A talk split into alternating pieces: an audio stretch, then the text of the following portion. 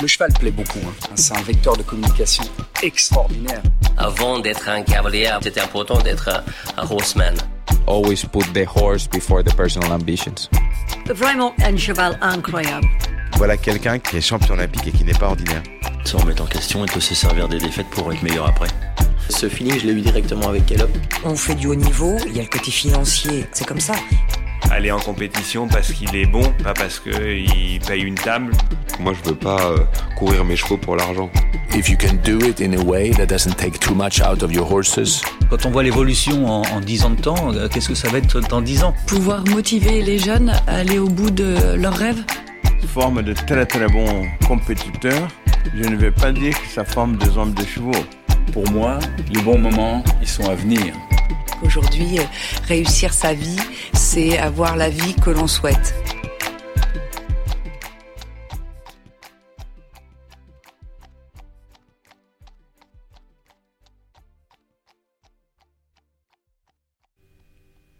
Ça y est, c'est la rentrée. Et si nous avons pris une petite pause cet été, l'actualité sportive, elle, ne s'est pas arrêtée. Et si vous avez bien suivi le sport de haut niveau, vous ne pouvez pas être passé à côté d'un nom, Mégane Moissonnier. Nous concernant, c'est un peu différent, puisque Mégane, on la connaît bien, très bien même, puisqu'elle est installée à quelques minutes à peine de chez nous. Nous avons même monté ensemble pendant plusieurs années au sein des mêmes écuries, comme quoi le talent, ça ne s'invente pas. Au cours de ces 20 dernières années, nous avons vu Megan évoluer, se créer sa propre trajectoire. Et depuis toute jeune, elle est travailleuse, rigoureuse et obstinée. Megan n'a toujours eu qu'un objectif en tête, le sport de haut niveau. Dans cette interview, elle nous raconte justement cette trajectoire et ce parcours singulier qui fait d'elle aujourd'hui l'une, si ce n'est la meilleure cavalière française actuelle. De son enfance, déjà entourée de chevaux, jusqu'à une adolescence isolée, en passant par ses premières expériences à haut niveau pour enfin commencer cette collaboration fructueuse avec Laurent Guillet, Megan nous fait le récit de cette vie d'athlète où se mêlent à la fois rêve, sacrifice, joie et parfois désillusion. Je vous laisse désormais en compagnie de la jeune et talentueuse Megan Moissonnier qui nous a fait confiance pour vous partager son histoire. J-49. Vous savez de quoi je vais vous parler? Cette année, comme tous les ans depuis, je sais même pas, 20 ou 25 ans, je ne manquerai pas Équitalion. C'est, je crois, la date que j'attends le plus chaque année. J'y allais d'abord avec mon père quand j'étais petite pour regarder mes premiers grands prix internationaux, puis j'ai eu la chance de monter quelques années dans les épreuves nationales, puis d'y travailler dans l'espace exposant, et depuis 2019 et la création de ce média d'être présente en espace presse pour enregistrer des épisodes à Equestrian. Équitalion, la date incontournable présentée par la filiale GL Events Equestrian Sport, le département équestre du groupe GL présidé par Sylvie Robert, qui met toute sa passion et son savoir-faire au service des sports équestres mondiaux. Depuis 1992, GL Events Equestrian Sport, le département équestre du groupe GL Events, contribue à écrire les plus belles pages des sports équestres, dont celle du saut Hermès, des finales de la Coupe du Monde Longines FEI de saut d'obstacle et FEI de dressage à deux reprises déjà, en 2014 et 2018, les championnats de France Master Pro de saut d'obstacle à l'occasion du printemps des sports équestres sur le mythique grand parquet de Fontainebleau depuis 2022, et puis, évidemment, Équitalion. Équitalion, la date incontournable présentée par GL Evans Equestrian Sport, présidée par Sylvie Robert, qui met toute sa passion et son savoir-faire au service des sports équestres mondiaux. Equita, c'est un salon du cheval et c'est aussi un CHI, le Longines Équitalion, concours hippique international, support de quatre étapes Coupe du Monde FEI en saut d'obstacle, à cheval et à poney, en dressage et en attelage. Le pari de GL Evans Equestrian Sport est immense et ambitieux et pourtant réussi, événement après événement, proposé à l'ensemble de ses publics, des rendez-vous où le sport est roi, sur lequel la convivialité s'impose en maîtresse de cérémonie et le bien-être des chevaux en fil conducteur de chacune des actions menées par les équipes de Sylvie Robert. À l'origine de chacun de ces succès, une équipe d'une vingtaine de professionnels passionnés, plusieurs centaines de bénévoles et de nombreux partenaires fidèles qui, tout au long de l'année, depuis près de 30 ans, œuvrent avec passion pour partager avec le plus grand nombre leur amour pour le sport et la plus noble conquête de l'homme, le cheval. Un dernier mot pour compléter ce tableau, vous l'aurez compris dans cette histoire, le sport est le maître du jeu. GL Evans Equestrian Sport s'implique activement auprès de 12 cavaliers partenaires, des pilotes au talent irréfutable qui font briller sur les plus belles pistes nationales et internationales les couleurs de GL Evans Equestrian Sport. Parmi eux, celui qui réalisait un exploit en équipe de France senior au dernier championnat d'Europe, Olivier Perrault, mais aussi Nicolas Dezeuse et bien sûr, Mégane Moissonnier. GL Events et Equestrian Sport se joint à nous aujourd'hui pour vous inviter à découvrir ce nouvel épisode. On espère qu'il vous plaira et on vous donne rendez-vous sous les halles de Lyon Eurexpo du 1er au 5 novembre pour une semaine d'intense passion, de sport et de partage. Allez, c'est parti. Bienvenue dans I Am an Equestrian, le podcast. Meg, merci d'accepter de faire cette interview. Alors, je t'explique, d'habitude, on introduit nos invités on balaye tout leur palmarès, qui sont, d'où ils viennent et tout. Et alors nous, on va faire autrement cette fois avec toi. On va te demander de te présenter. Et après, on complétera avec tous les éléments que tu n'auras pas mentionnés. Est-ce que tu peux nous dire du coup, euh, Mégane, qui tu es? Euh, bah, euh, Mégane Moissonnier déjà, j'ai 25 ans et je suis cavalière professionnelle, mais ça je pense que vous vous en doutez. alors un palmarès, bah, ça remonte déjà loin parce que j'ai commencé l'équitation vraiment jeune. Euh, j'ai commencé euh, avec mon premier poney, euh, je devais avoir deux ou trois ans, donc ça remonte à loin. j'ai commencé bah, en poney club et puis j'ai fait mon premier concours à l'âge de 7 ans, il me semble, à poney. Et puis j'ai continué poney C, poney D, j'ai fait des grands prix poney. J'ai été championne de France en D1 Excellence. je ne me, rappellerai pas l'année. On est sûr que ça existe encore? Si, ça existe encore. Ça s'appelle plus comme ça, mais ça existe encore. Mais tu étais toute petite. Oui. C'était vraiment toute petite. Euh, ensuite, euh, j'ai commencé à monter poney et chevaux en même temps pour que la transition soit plus facile. Et euh, j'ai commencé à faire des CSIO Children, euh, je devais avoir 11 euh, ans. Je crois que j'étais juste vraiment à l'âge limite, limite quand j'ai commencé. Et puis j'ai fait mes premiers championnats d'Europe Children à Comporta au Portugal. Et euh, dans la même année, j'ai été championne de France amateur élite junior. Et puis, ah, oui, oui. Et puis euh, bah, ensuite, euh, j'ai eu l'opportunité de pouvoir monter Gimmer d'or de Floris. Donc j'ai, grâce à lui, j'ai pu faire deux championnats d'Europe poney. Euh, à Fontainebleau, j'ai été cinquième en individuel. Et l'année suivante à Arezzo, c'était en 2012 et 2013, il me semble. Et puis, bah, ça a signé la fin de mes années poney. J'avais 16 ans et après, j'ai continué en junior euh, où là j'ai pris des marques, j'ai pas fait de championnat euh, d'Europe. Et puis euh, après j'ai atterri ben, en jeune cavalier. j'ai fait mon premier championnat d'Europe, ma première année de jeune cavalier à Mill Street. Et ensuite, j'ai pas refait de championnat d'Europe. J'ai eu la chance de pouvoir participer au Global en 2018 euh, là, c'était mes premiers pas euh, dans le 5 étoiles, euh, même si je sautais pas forcément les grosses épreuves. ça m'a permis de voir un peu à quoi ça ressemblait, les formats d'épreuves, la hauteur, la vitesse surtout à laquelle il fallait aller. Et puis, puis je suis passée en senior. et ça, ça, ça fait un gros changement.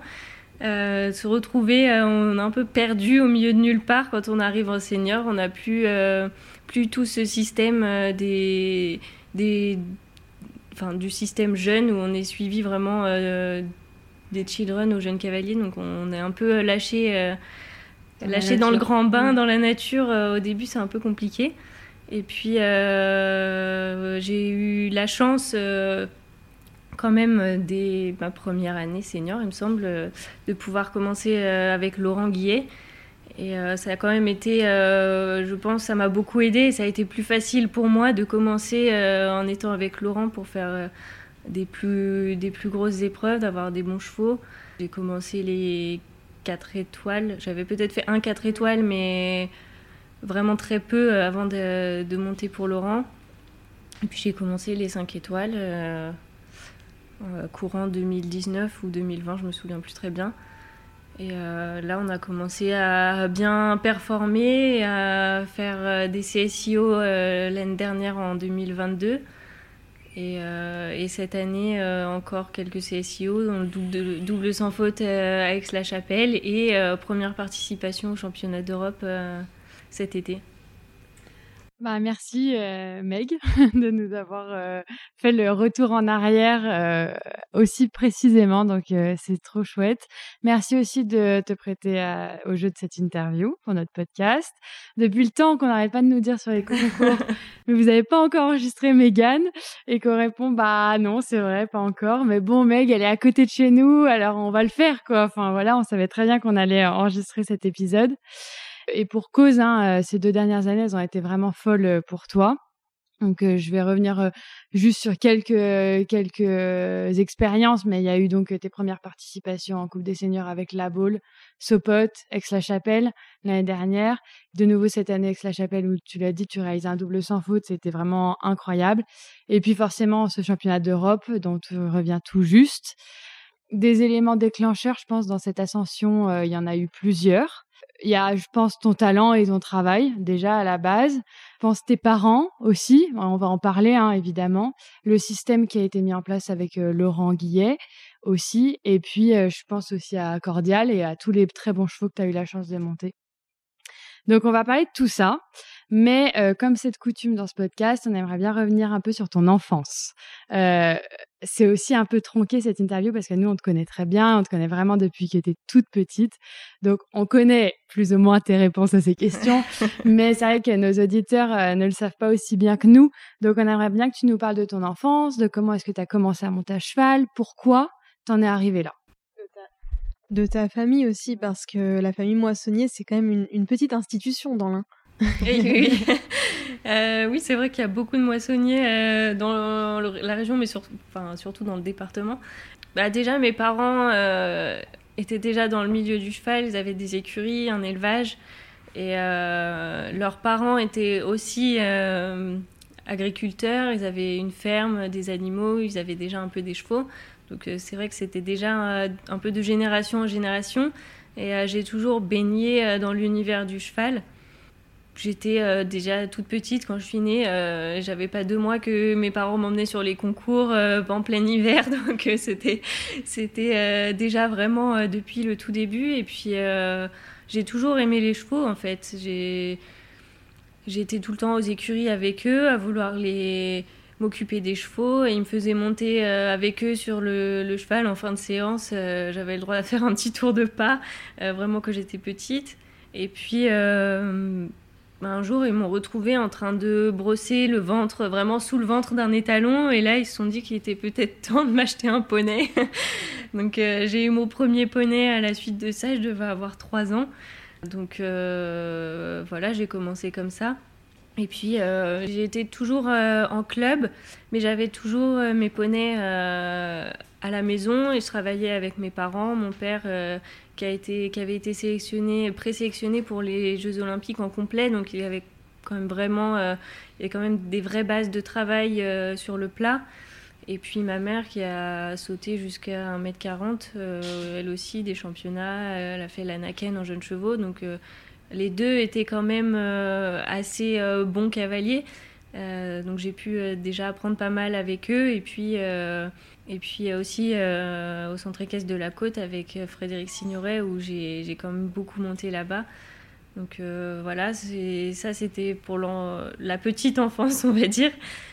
Ça a toujours été une évidence, tu penses, pour toi de monter à cheval et peut-être à plus long terme d'en faire ton métier? Oui, je dirais que ça a toujours été une évidence parce que j'ai vraiment toujours adoré les chevaux. Bah, pour la petite anecdote, euh, même avant de monter à cheval, mon père avait des vaches. Et l'hiver, quand euh, les vaches et les petits veaux naissaient dans la grange, ils étaient couchés dans la grange. Et bah, quand ils étaient couchés, je montais sur leur dos et je faisais un peu du rodéo. mais mais euh, oui, j'ai toujours aimé monter à cheval, mais très vite, je me suis dit, ce sera du haut niveau ou rien. Oui, c'était euh, vraiment le haut niveau, faire des gros concours, des gros championnats. Euh, sinon, euh, ça m'intéressait moyennement. Je sais que j'aurais jamais arrêté le cheval dans tous les cas, mais c'était vraiment un objectif de faire du haut niveau. Et c'est aussi pour ça que j'ai continué mes études, que j'ai pas arrêté après le bac, que j'ai toujours fait un cursus scolaire normal, sans horaire aménagé, parce que au cas où il se passe quelque chose, même une chute ou ou que j'atteigne pas mes objectifs, je voulais avoir quelque chose à côté. Et tu sais ce qui t'attirait dans le haut niveau justement parce que mmh, tu commençais, tu étais déjà à Poney dans des épreuves, bah, tu l'as dit, tu as fait les épreuves, tu fait les championnats amateurs, donc tu étais dans des épreuves amateurs, et pourtant tu avais déjà l'ambition d'aller vers le haut niveau. Qu'est-ce, que, qu'est-ce qui te faisait vibrer ou qu'est-ce qui t'attirait vraiment dans, ce, dans cette sphère-là? Euh, Je ne saurais pas dire ce qui m'a vraiment attiré. Après, je regardais toujours à la télé les, les grands prix 5 étoiles le dimanche c'est vrai qu'on regardait beaucoup, de voir les cavaliers à Équitalion ou à Genève euh, où on pouvait aller les voir euh, vraiment sur place.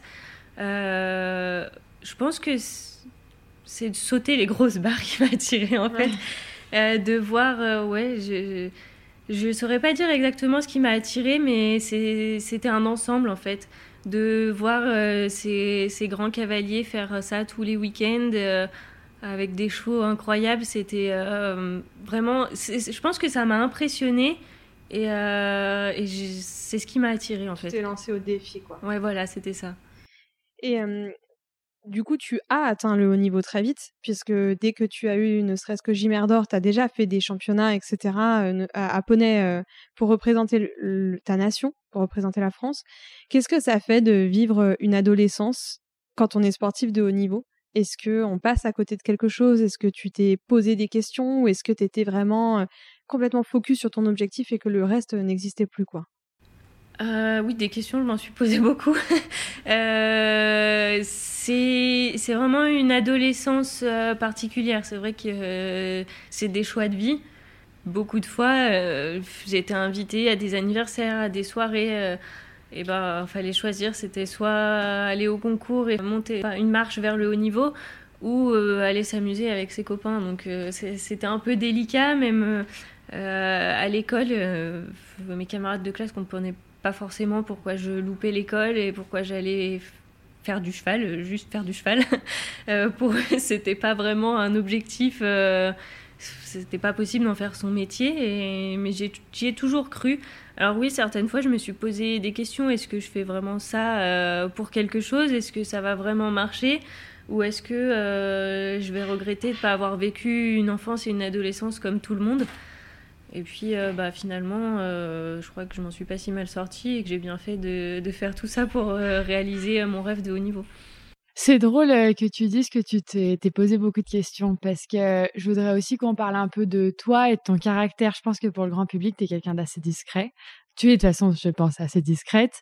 Mais j'aimerais bien que tu nous parles de ton caractère parce que nous, comme on te connaît, euh, tu es quelqu'un de très focus, tu es dans ton objectif, etc. Et là, tu nous dis que tu t'es quand même posé beaucoup de questions. Du coup, j'aimerais bien que tu nous parles un peu de ton caractère, de voilà qui tu es, à quoi tu penses aussi quand tendre sur ces grands championnats-là et voilà les questions que tu peux te poser euh, je suis quelqu'un de vraiment de bosseuse, je pense. Hum, et puis surtout, quand j'ai un objectif, je vais tout mettre en place pour aller euh, jusqu'au bout et faire mon maximum et, et, vraiment tout mettre en place pour le réaliser. Euh, mais je suis très discrète. C'est, je pense que l'un va avec l'autre. Oui, tout ce que je montre pas, je le mets dans le travail, on va dire. Et oui, je me suis posé euh, des questions en me disant, euh, oui, ça a été compliqué. Je me sentais vraiment à part euh, et un peu isolée, surtout quand j'étais à l'école, même vis-à-vis des profs. même eux comprenaient pas et, je me suis un peu fait saquer de temps en temps pour mes notes, euh, on m'a dit que j'aurais jamais mon bac de toute façon parce que j'étais jamais là. Donc c'était euh, c'était un peu euh, un peu compliqué. C'est ce qui m'a fait me poser des questions aussi, d'être vraiment isolée, de, se sentir un peu seule au final parce que personne comprenait vraiment ce que je faisais, ce que je vivais et surtout pourquoi je le faisais. Est-ce que tu peux nous parler un petit peu du coup de toutes les clés, de tous les leviers qui t'ont permis d'arriver là où tu es aujourd'hui? On a mentionné tes parents, on a mentionné un peu Laurent, mais dans quelle mesure est-ce qu'ils sont intervenus dans la construction de ta carrière? Est-ce qu'ils ont été tes entraîneurs? Est-ce qu'ils ont eu un rôle décisif dans tes décisions par exemple?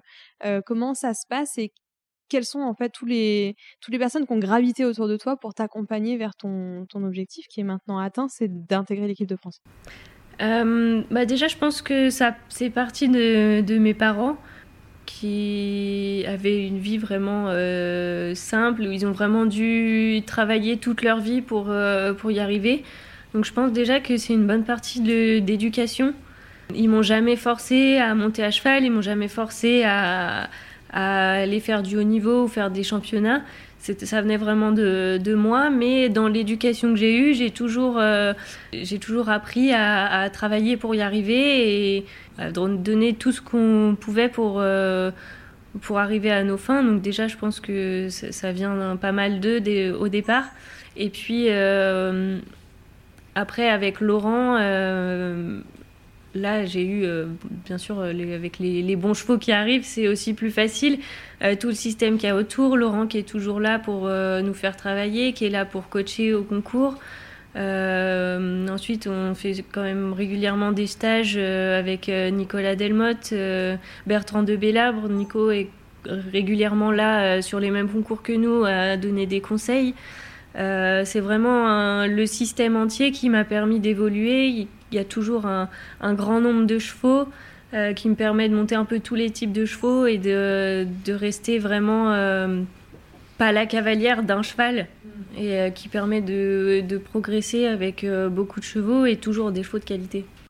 D'ailleurs, on a mentionné Laurent plusieurs fois déjà, Laurent Guillet, c'est un épisode qu'on a fait, et tu viens de mentionner Nicolas Delmotte et Bertrand Bellard, qui sont deux autres épisodes qu'on a fait, donc si les auditeurs ne les connaissent pas, c'est le moment peut-être d'aller les écouter. C'est, enfin, c'est ça. J'avais préparé un peu une question là-dessus. Je trouve que c'est hyper intéressant. Enfin, ton ton exemple est très révélateur de ce qu'est un système. Parce que tu as monté euh, de grosses épreuves, tu as fait de grands championnats, tu disais, tu as commencé à sauter des globales et euh, tu avais euh, notamment Humour Bati avec qui tu as sauté à Mexico, à Miami, tu as eu Baloustar. Mais c'est vrai que quand tu es arrivé chez Laurent, ça t'a permis, hein, tout ce piquet de chevaux et ces chevaux qui arrivent, qui repartent, etc. Ça t'a permis d'accéder à, un niveau et surtout de te construire un système. On parle souvent de ça, nous, dans les épisodes d'Ayamonique Estrian mettre en place un système pour euh, des jeunes cavaliers, pour gravir le haut niveau. Est-ce que tu peux nous parler un peu comment ça fonctionne euh, autour de toi? Parce que tu as mentionné Nico, tu as mentionné donc Laurent. Comment ça se crée autour de toi? Quelles sont les personnes euh, de ce système-là qui gravitent et comment est-ce que ça se passe pour que tu arrives à sauter ces épreuves-là et, à atteindre ces objectifs-là? Il y a beaucoup de choses à dire là-dessus. Je sais. Euh, bah déjà, Laurent qui investit et qui essaye de trouver toujours des, des chevaux de qualité, même s'ils restent tous potentiellement à vendre. Euh, ça me permet de toujours avoir un roulement de, de bons chevaux euh, dans l'objectif de sauter quand même des grosses épreuves. Après, il, peut acheter aussi des jeunes chevaux où Romain euh, les, les monte, les forme, les, fait progresser. Il y a certains chevaux qu'il garde et qui montent lui, euh, certains que Laurent me fait monter par la suite. Déjà, je trouve ça intéressant de pouvoir voir les chevaux euh, depuis jeunes, les voir progresser et ensuite pouvoir les monter si Romain les, les garde pas. Je, je connais déjà un peu les chevaux, même si je les ai jamais montés, on sait un peu comment ils fonctionnent. Ensuite, avec Nico, on, échange aussi pas mal de chevaux. Euh, s'il y en a un qui va pas avec lui ou pas avec moi, on essaye de changer de cavalier, on essaye de, voir ce qui, donne le meilleur résultat.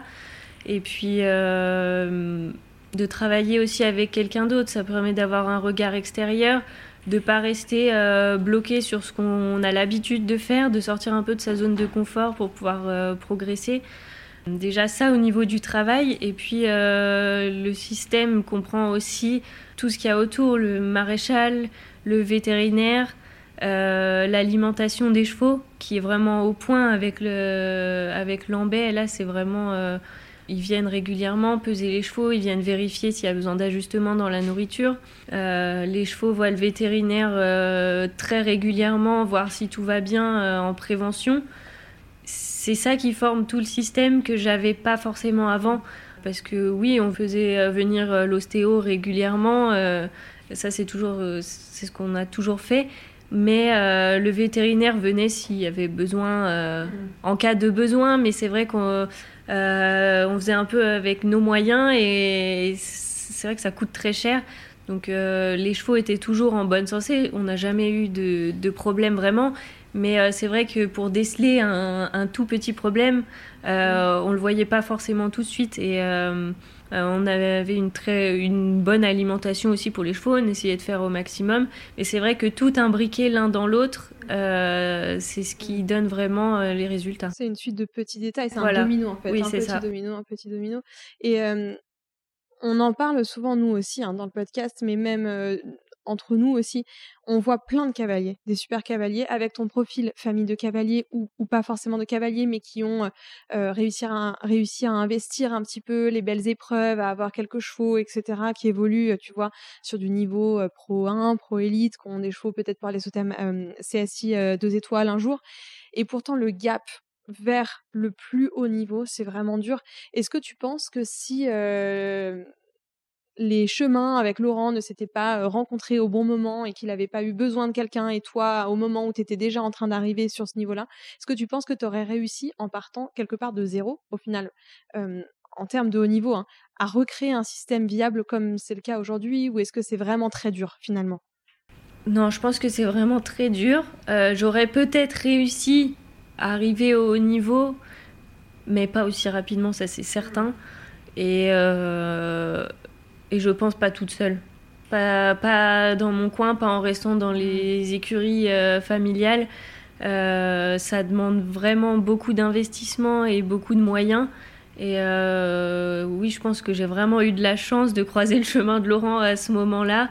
Et au moment où j'avais quasiment fini mes études, j'avais plus, j'avais presque plus de chevaux chez moi.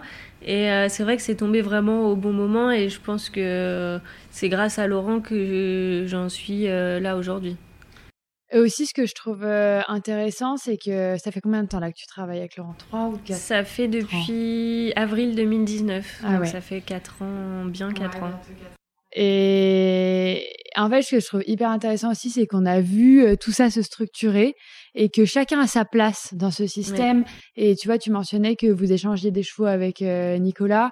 Euh, il y a eu le cas de Baladin notamment. Je trouve qu'il n'y a pas de guerre d'ego entre vous, de le cheval de l'un, le cheval de l'autre, et que tu sais reconnaître quand toi, tu as des difficultés avec un cheval et que lui va mieux s'en sortir et inversement. Et ça, je trouve que c'est aussi une clé, non? Euh, bah oui, oui, de toute façon, euh, je pars du principe que si ça marche pas avec un cheval, euh, ça sert à rien de s'acharner et de absolument vouloir y arriver avec lui. Si un autre cavalier, là on a la chance d'être plusieurs cavaliers dans, dans la même écurie, bah on essaye et on change. moi je suis quand même pour que le cheval soit bien, que le cheval réussisse. Donc, euh, si c'est pas avec moi, bah tant pis, c'est pas grave, euh, ce sera pour quelqu'un d'autre et, vice versa. Et puis, euh, c'est vrai qu'à chaque fois qu'on a échangé un cheval, ça s'est bien passé. J'ai eu le cas de Aramus, où ça s'est très bien passé avec moi, alors qu'avec Nico, ça, ça a commencé à un petit peu moins bien aller, si on peut dire ça et aussi avec Kelano, là avec Baladin, et puis surtout Là, dernièrement, avec Baladin, on a déjà fait l'échange d'une ou deux fois avec lui. Et euh, c'est vrai que là, la dernière fois, le cheval allait quand même très bien avec moi. Euh, il faisait quand même beaucoup sans faute, 1m45, 1m50. Euh, mais on sentait que le cheval était prêt à passer un cap, mais un peu trop fort pour moi. C'est vrai que Laurent m'en a parlé pendant un concours à Grimaud, de peut-être rééchanger une fois. Et euh, bah, moi, j'avais failli lui en parler la veille, donc c'est vrai qu'on a, on a quand même un peu les, les mêmes idées et euh, la même façon de penser. Il n'y a pas de, il a pas de souci avec ça. S'il faut échanger un cheval, on échange. Aussi, une autre question que je voulais te poser, c'est euh, ta relation avec ton papa, qu'on voit énormément avec toi, souvent sur les reconnaissances encore. Tes deux parents t'accompagnent très régulièrement sur les gros concours, les championnats et tout. Mais est-ce que tu peux peut-être nous parler de cette relation avec ton père qui a l'air assez fusionnelle? Oui, bah, en fait, euh, je pense qu'il euh, est beaucoup plus présent maintenant. Euh, maintenant qu'il a un peu réduit la ferme, l'élevage, et que mon frère est aussi aux écuries, qui a plus de monde pour s'occuper des écuries, il s'autorise un peu plus à, partir, à venir me voir sur les concours. Et aussi, quand j'étais en, en children, poney, même junior, euh, il était un peu tout seul aux écuries, c'était un peu plus compliqué. il est très peu venu sur les, sur les concours. Alors, il est venu à tous les championnats que j'ai fait, mais euh, tous les CSIO durant la saison, c'est surtout ma mère qui m'emmenait au concours et qui me coachait. Et euh, je pense que ça a été un peu dur aussi pour lui de pas pouvoir être là toutes ces années. Et je pense qu'il en profite aussi beaucoup maintenant et de pouvoir moi faire du haut niveau. Euh, lui, c'était aussi un de ses rêves qu'il n'a pas pu réaliser euh, aussi à cause du décès de son papa quand il était très jeune et il a dû reprendre euh, la ferme et s'occuper de ses frères et sœurs, etc. Donc autant mon père que ma mère, je pense qu'ils vivent un peu leur rêve à travers moi et, c'est ce qui me motive aussi à, à, aller toujours un peu plus loin, à, à continuer à faire des, du haut niveau de, pouvoir les emmener un peu sur tous les concours. Euh, je trouve ça vraiment chouette qu'ils puissent euh, euh, voir, voir ça, me voir réussir aussi dans ces concours-là et toucher un peu du bout du doigt ce qu'ils qu'ils auraient aimé faire. Et, et, oui, ils viennent toujours faire les reconnaissances quand ils sont autorisés à le faire. Ils viennent voir la hauteur, ils viennent voir les parcours, il regarde les paddocks, euh, il s'intéresse vraiment et, et euh, je trouve ça vraiment chouette qu'ils puissent euh, venir tous les deux. Et je suis très contente que ma mère soit là aussi, mais d'autant plus mon père. C'est vrai que comme il n'a pas, il a pas pu être présent pendant pas mal de temps, je trouve ça chouette qu'il puisse venir plus régulièrement maintenant. Il y a une chose aussi dont on n'a pas parlé encore quand on parle de toi, c'est ton mental. Et hum, tu as été sélectionné pour la première fois en Coupe des Nations pour l'équipe de France à La Baule. C'est quand même pas la moindre Coupe des Nations qu'il soit. Qu'est-ce que ça t'a fait? Comment, dans quel état d'esprit tu as abordé le concours et dans quel état d'esprit tu es rentré en piste? Parce que je me souviens, alors j'avais pas parlé avec toi après la boule, mais je me souviens t'avais demandé quand tu étais rentré d'Aix-la-Chapelle ce que ça faisait et tu m'avais dit bah normal. et moi je m'étais dit bah non, c'est pas normal. Euh, bah, j'ai déjà à la base j'étais surprise euh, d'être sélectionnée à la boule surtout dans les 5 euh, parce qu'on y allait on avait déjà pour ambition juste de sauter à la boule donc ça a été déjà une surprise d'être dans les 5 et bah bien sûr été il y avait un peu de pression parce que première sélection et qu'on a envie de bien faire.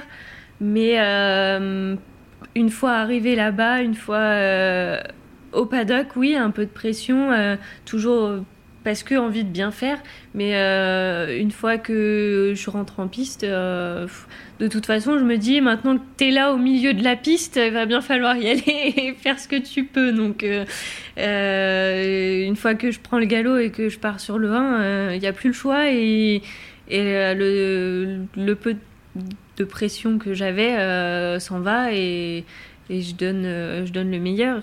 Et puis, deuxièmement, je suis surtout très déçue d'avoir fait tomber les deux derniers. J'étais encore pas loin de faire double sans faute. Euh, donc beaucoup de déception, mais aussi beaucoup de aussi très contente de, des deux parcours que j'avais fait. En plus, on a terminé deuxième. Euh, donc euh, la pression qui, redescendait un peu avec du recul, euh, c'était déjà une belle Coupe des Nations pour nous.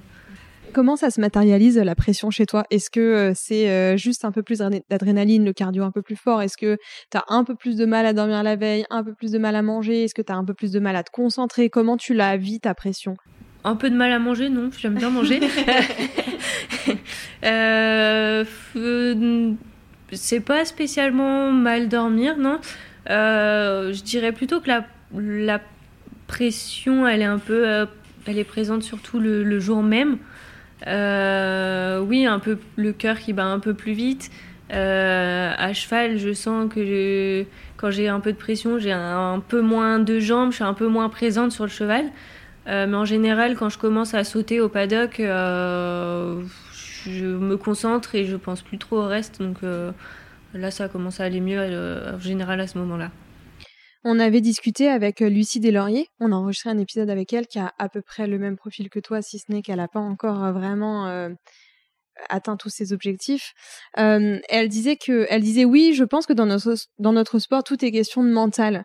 Et elle disait que que si on n'est pas en mesure mentalement, en fait, on rentre en piste, on rate euh, forcément le rythme sur les 20 premières euh, foulées, par exemple, et qu'on a tout de suite finalement perdu la victoire sur ces 20 foulées-là, et que en particulier quand elle monte pour l'équipe américaine, elle ressent beaucoup plus de pression imposée sur elle. Est-ce que toi tu le ressens aussi quand tu montes pour l'équipe d'avoir une pression, des, une ou des pressions extérieures qui qui s'appuient sur toi? Oui, bah ça, euh, c'est sûr que c'est plus de pression de monter pour l'équipe. Euh, parce qu'il y a les autres cavaliers aussi et qu'on a envie de bien faire déjà pour nous, mais surtout pour les autres cavaliers. Si eux font bien et que nous on rate, euh, alors ok, c'est aussi le but d'une Coupe des Nations. Il y a un drop score qui est là pour ça, mais on n'a pas envie d'être celui, qui a, celui qui a raté de l'équipe. Donc oui, il y, y, a plus de pression quand on court pour son pays. Et puis il y a aussi tout le staff, euh, euh, tout le staff fédéral qui est là derrière, qui nous a fait confiance, qui nous a choisis. Donc on a aussi euh, pas envie de les décevoir eux. Et oui, si, on a un peu de pression, c'est vrai que comme le disait Lucie, si on n'est pas directement vraiment dans le parcours dès le, dès le premier obstacle, ça, va, ça fait vite effet domino et ça se répercute sur tout le reste du parcours. Donc faut essayer de faire abstraction euh, quand on rentre en piste de tous les éléments extérieurs, de tout ce qu'on a dans la tête et se concentrer vraiment sur le parcours. On a parlé, on parle beaucoup euh, forcément des bons moments, des réussites et euh, des moments de joie. Et ça a été le cas notamment cette année dans le Pourtant Double sans faute avec la Chapelle. Il y a eu des moments euh, plus compliqués. il y a eu bah, avec la Chapelle l'année dernière où Cordial défaire et ce qui vous fait chuter à la fin de la seconde manche. Il y a eu forcément ces championnats d'Europe euh, à Milan, desquels tu reviens tout juste. Et en fait, on aurait aimé te poser la question de savoir comment est-ce que tu te sens, toi, une semaine après ces championnats d'Europe. Comment est-ce qu'on vit aussi ces moments-là qui sont beaucoup plus difficiles et qui sont forcément inévitables dans notre sport? Euh, on le sait, c'est toujours un éternel recommencement et ça ne peut pas toujours gagner. Et voilà, toi, comment est-ce que tu te sens et comment tu as vécu ces moments-là? Euh, une semaine après, ça va mieux. je commence à accepter, à passer à autre chose. Mais euh, ça a été vraiment, vraiment dur euh, bah, sur place. et surtout de ne pas comprendre vraiment, de ne pas trouver de raison de pourquoi ça a été aussi catastrophique à Milan. parce que le cheval est super en forme, il va, physiquement tout va bien, mentalement tout va bien. Euh, on l'a encore fait sauter ce matin et le cheval était fantastique. Donc euh, c'est aussi surtout de l'incompréhension. Et euh, alors forcément, j'étais un peu stressée plus que d'habitude. mais pas de là à, monter, à mal monter et à, donner, à, répercuter le stress sur le cheval le cheval tous les matins, je l'ai monté euh, pendant les championnats. Le matin, il était super. Euh, enfin, il était vraiment comme d'habitude. Euh, au paddock, il était encore bien. C'était même, je dirais que c'était un lion au paddock. Il avait qu'une envie, c'était sauter sur les autres. Et il a rarement été autant en forme. Et, et c'est vraiment quand je rentrais en piste c'était plus le même, c'était vraiment pas le même cheval qu'on a l'habitude de voir. Il se retenait, il, sautait pas aussi bien que d'habitude. C'était vraiment difficile de le monter. Et, euh, ça a été dur déjà personnellement de, de faire une aussi grosse contre-performance. Je crois que j'ai jamais fait autant de barres avec ce cheval-là en 4 ans que je le monte. Et, euh, et aussi pour l'équipe, ça s'est pas super bien passé, je dirais pour tout le monde, à part euh, pour Julien qui était dans les 4 et Olivier qui était en 5. Mais euh, les résultats d'équipe n'ont pas été ceux espérés et euh, surtout d'avoir contribué à, la descente de l'équipe euh, au, classement, au classement du championnat. Ouais, ouais, ça a été vraiment dur mentalement, mais je me dis que le cheval va bien et que finalement bah, c'est le plus important et et on va apprendre, on va, ça va nous faire grandir et puis surtout ça nous fait, euh, ça nous remet vite les pendules à l'heure. euh, là, le cheval avait été fantastique depuis euh, quelques mois, depuis quelques concours.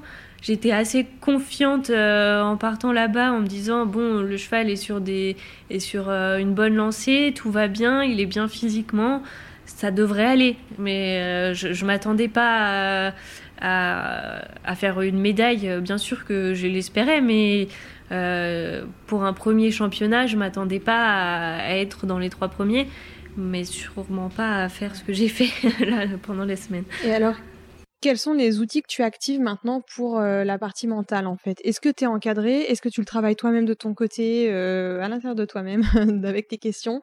Est-ce que tu as des gens qui t'aident? Des euh, lectures comme Kevin ou des choses comme ça Ou pas du tout et tu vas juste essayer de repartir avec quelque part ton mental qui est ta force hein J'ai jamais fait appel à un préparateur mental ou quoi que ce soit.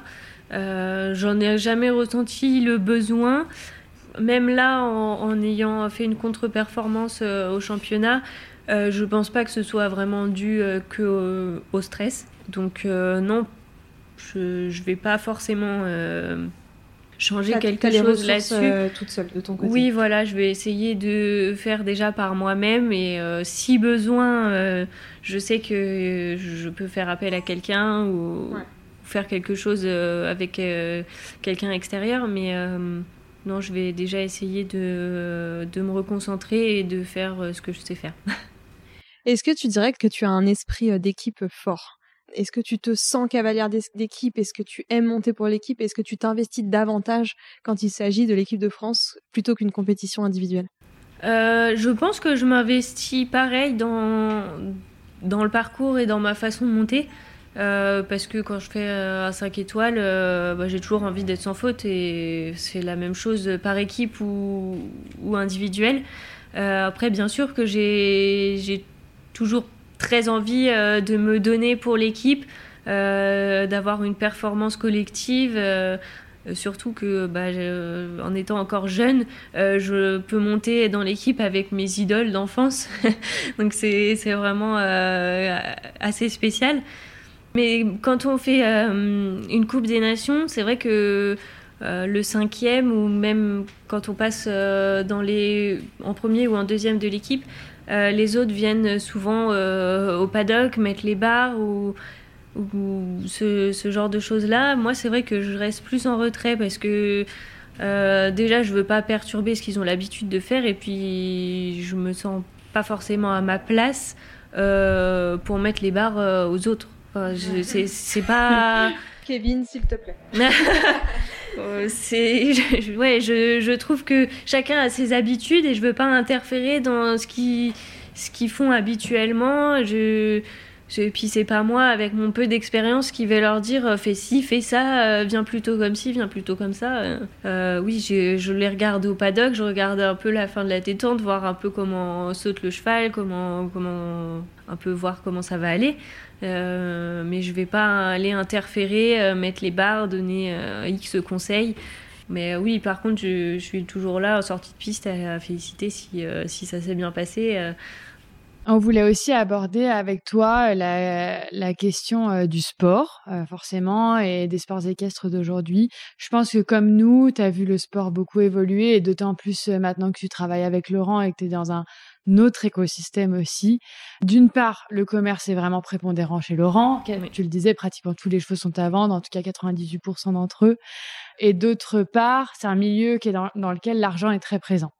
Euh, je pense que tu as vu hein, les concours aussi changer, euh, le système de, table, de voilà, de tout ce qu'on connaît. Euh, les pratiquants ont de plus en plus d'argent, les chevaux coûtent de plus en plus cher. Comment est-ce que toi, tu vois l'avenir en tant que cavalière? Parce que nous, on se pose beaucoup la question, on en parle beaucoup entre nous. J'arrive pas personnellement à dire euh, est-ce que ça va de est-ce que ça va continuer comme ça? Est-ce qu'on va faire un retour en arrière? Toi, euh, comme tu le vis en étant vraiment à l'intérieur de ce système-là, comment est-ce que tu vois les choses aujourd'hui? Euh, je trouve que c'est de plus en plus compliqué et surtout j'ai un peu du mal à voir où ça peut s'arrêter. Euh, c'est vrai que rien que au niveau engagement, les engagements coûtent de plus en plus cher, mais les dotations, par contre, ça, ça augmente pas. Hein. Donc, euh, pour euh, pour gagner sa vie sur un concours, il faut déjà faire vraiment, faut vraiment carburer et être au classement de toutes les épreuves. Après, le système des tables, c'est de plus en plus présent. Mais si, si les gens prennent des tables, c'est qu'ils ont les moyens. Donc après, pour les amateurs, euh, chacun voit midi à sa porte et s'ils ont envie de payer pour faire le concours, euh, bah, qu'ils payent. Euh, voilà, c'est comme ça. Mais c'est vrai que les chevaux coûtent de plus en plus cher. Tout coûte de plus en plus cher, mais ça rapporte de moins en moins. Donc je, je, pense déjà que pour, vraiment, pour arriver à, à vraiment bien gagner sa vie, le commerce, il est inévitable. Mais c'est aussi compliqué maintenant de, de, trouver un bon cheval. Euh, parce que c'est bien de les vendre, mais euh, pour les acheter, c'est un peu moins sympa. Trouver un cheval, même, même un jeune cheval, c'est des, des, prix euh, qu'on n'a jamais vu ça avant.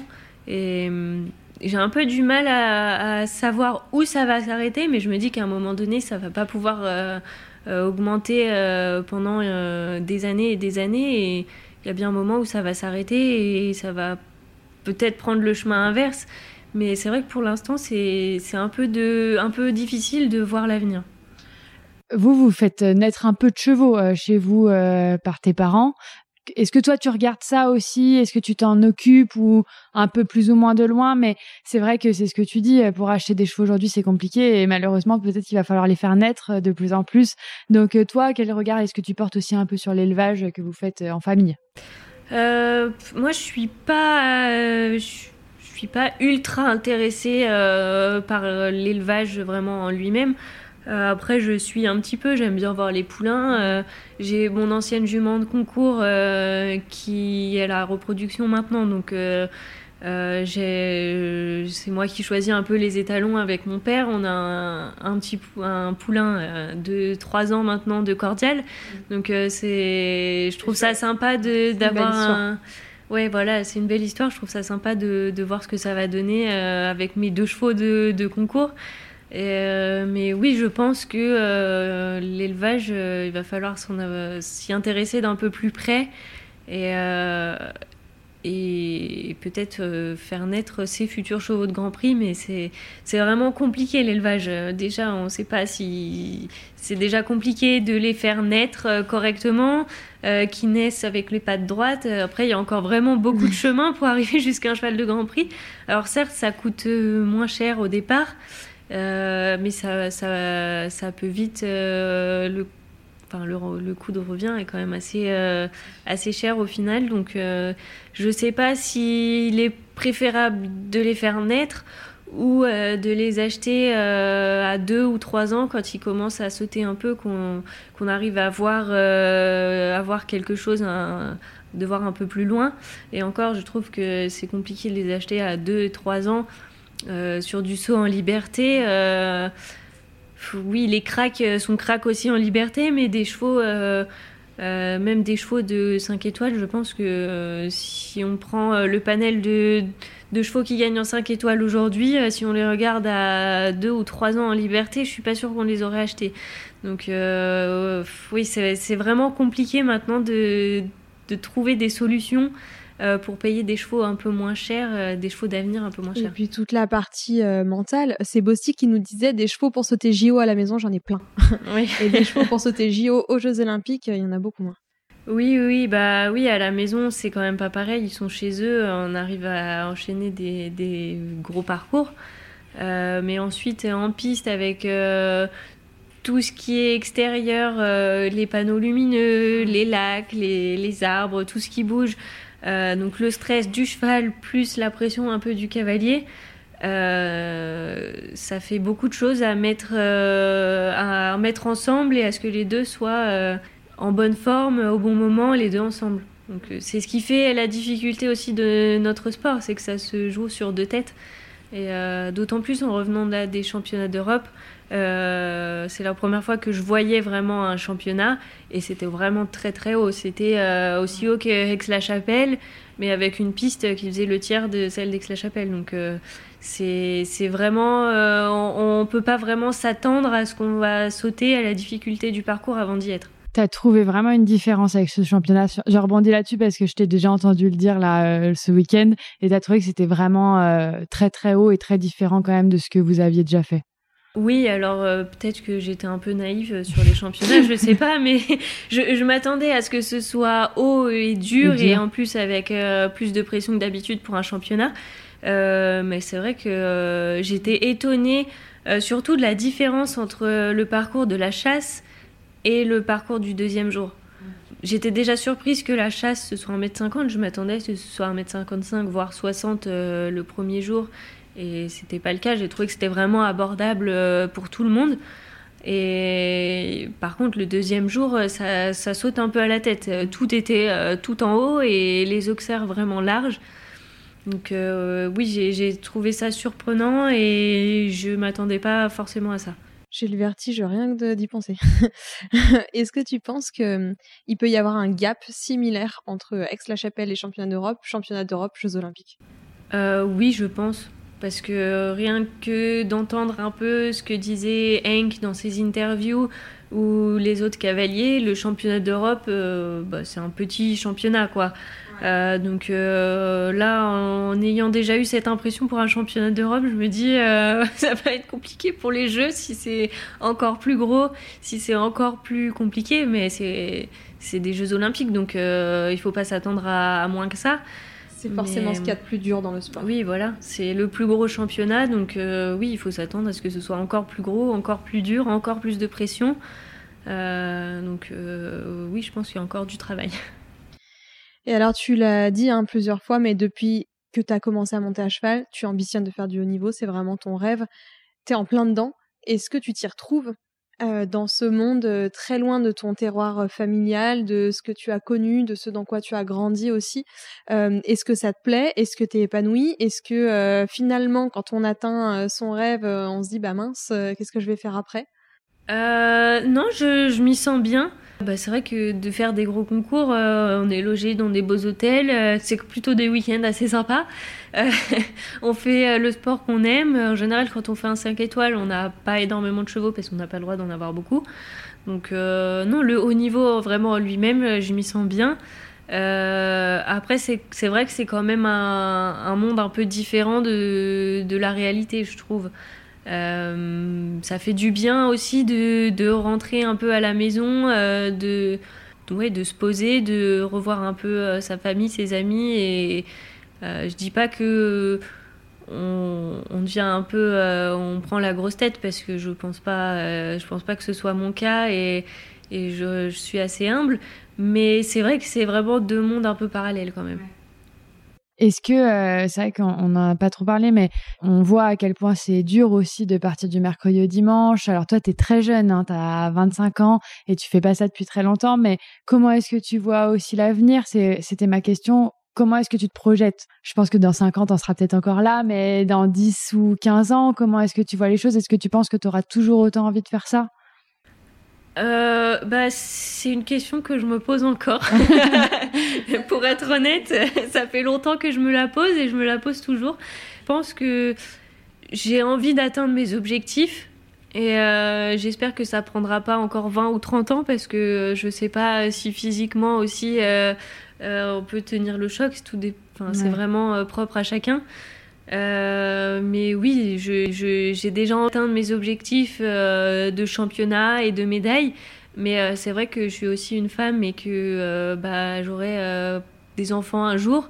et pas, c'est une vraie question. Et hein. pas dans 20 ans. Donc c'est vrai que c'est difficile comme question. Je pense qu'il faut avancer un peu au jour le jour et et euh, voir comment ça se passe. Euh, dans cinq ans, c'est sûr que je serai mm. encore là et que j'ai envie de, de, continuer dans, dans cette optique-là.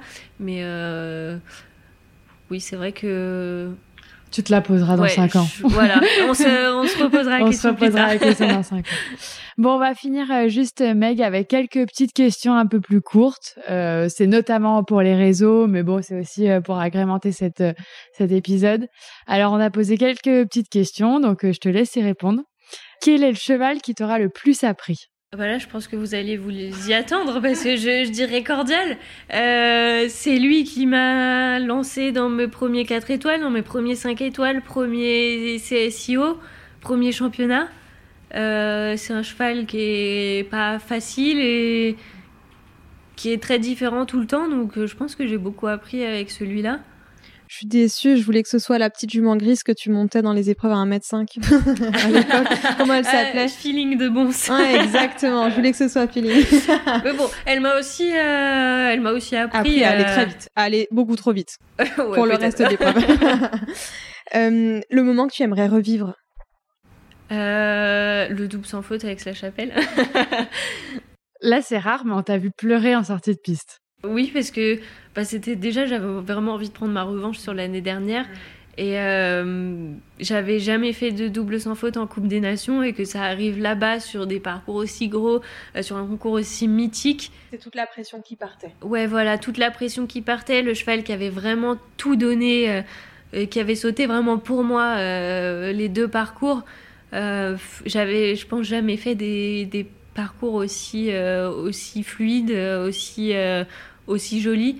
Et, euh, et j'ai pris beaucoup de plaisir aussi à le monter. Et je pense que c'est tout ça réuni. Euh, ouais, qui, enfin, c'était vraiment merci cordial. C'était magique. Franchement, c'était magique. Le cheval que tu rêves de monter? Ouais, C'est compliqué. Il y en a beaucoup trop.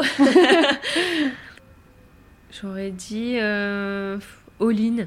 Ah ouais. J'adore euh, la façon, mais c'est aussi le couple euh, et la façon de monter de. Peder Fredriksson parce que tout a l'air tellement léger, fluide, que ça donne vraiment envie de le monter. Mais euh, je pense pas qu'avec moi sur son dos, c'est la même impression.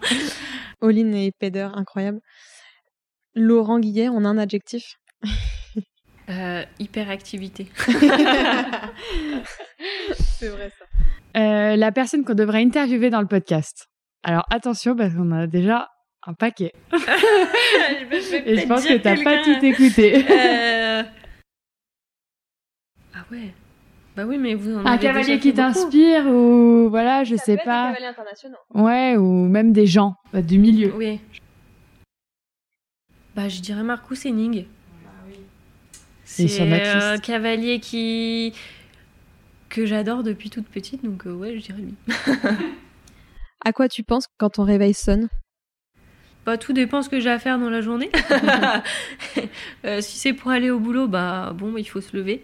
Et, euh, si c'est euh, pour aller au concours, ça va, c'est plus facile de se lever. Et Paris alors? On y pense, on n'y pense pas? Comment tu te sens par rapport à ça? Euh, bien sûr, on y pense, mais c'est bon, très compliqué. Il n'y a que trois cavaliers, donc euh, c'est encore plus dur que pour des championnats, des autres championnats. Et puis surtout, euh, avec ce qui s'est passé euh, à Milan, ça m'a un peu euh, calmée. J'y pense et j'ai euh, j'ai très envie d'y être, mais euh, euh, pas pour euh, faire ce que j'ai fait il y a une semaine. Voilà. Bon bah merci euh, beaucoup Meg. Avec Euh, plaisir. J'espère que tu as passé un bon moment. Et puis bah on te souhaite une très longue tournée à Saint-Tropez. Oui. Et puis, puis surtout euh, plein de bonnes choses pour la suite. Merci beaucoup.